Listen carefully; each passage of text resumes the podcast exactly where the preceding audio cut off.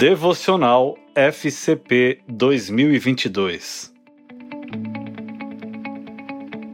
Carne e a vida no Espírito. O Espírito dá vida.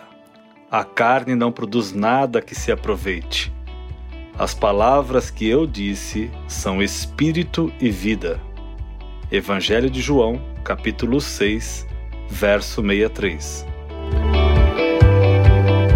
Em certa ocasião, fui ao velório de um homem de meia idade que havia falecido por uma enfermidade muito severa. Ele havia trabalhado muito e acumulado muitos bens.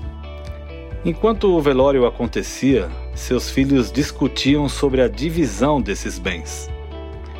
No mesmo momento, acontecia outro velório, no salão ao lado. E lá eu podia ver pessoas chorando e sorrindo ao mesmo tempo que canções estavam sendo entoadas de agradecimento e de esperança. Quando perguntei quem era aquele homem, as pessoas logo disseram que era um servo amado do Senhor, que havia ajudado muita gente, dedicado sua vida na obra de Deus e que tinham certeza de que um dia encontrariam com ele.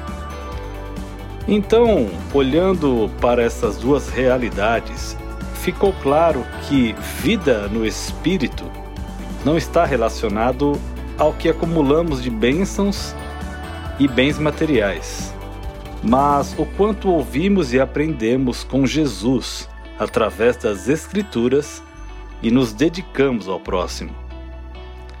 Nossas obras serão reveladas no grande dia, porém, nosso legado posicionamentos e atitudes permanecerão para gerações e influenciarão as pessoas à nossa volta, seja para o bem ou para o mal.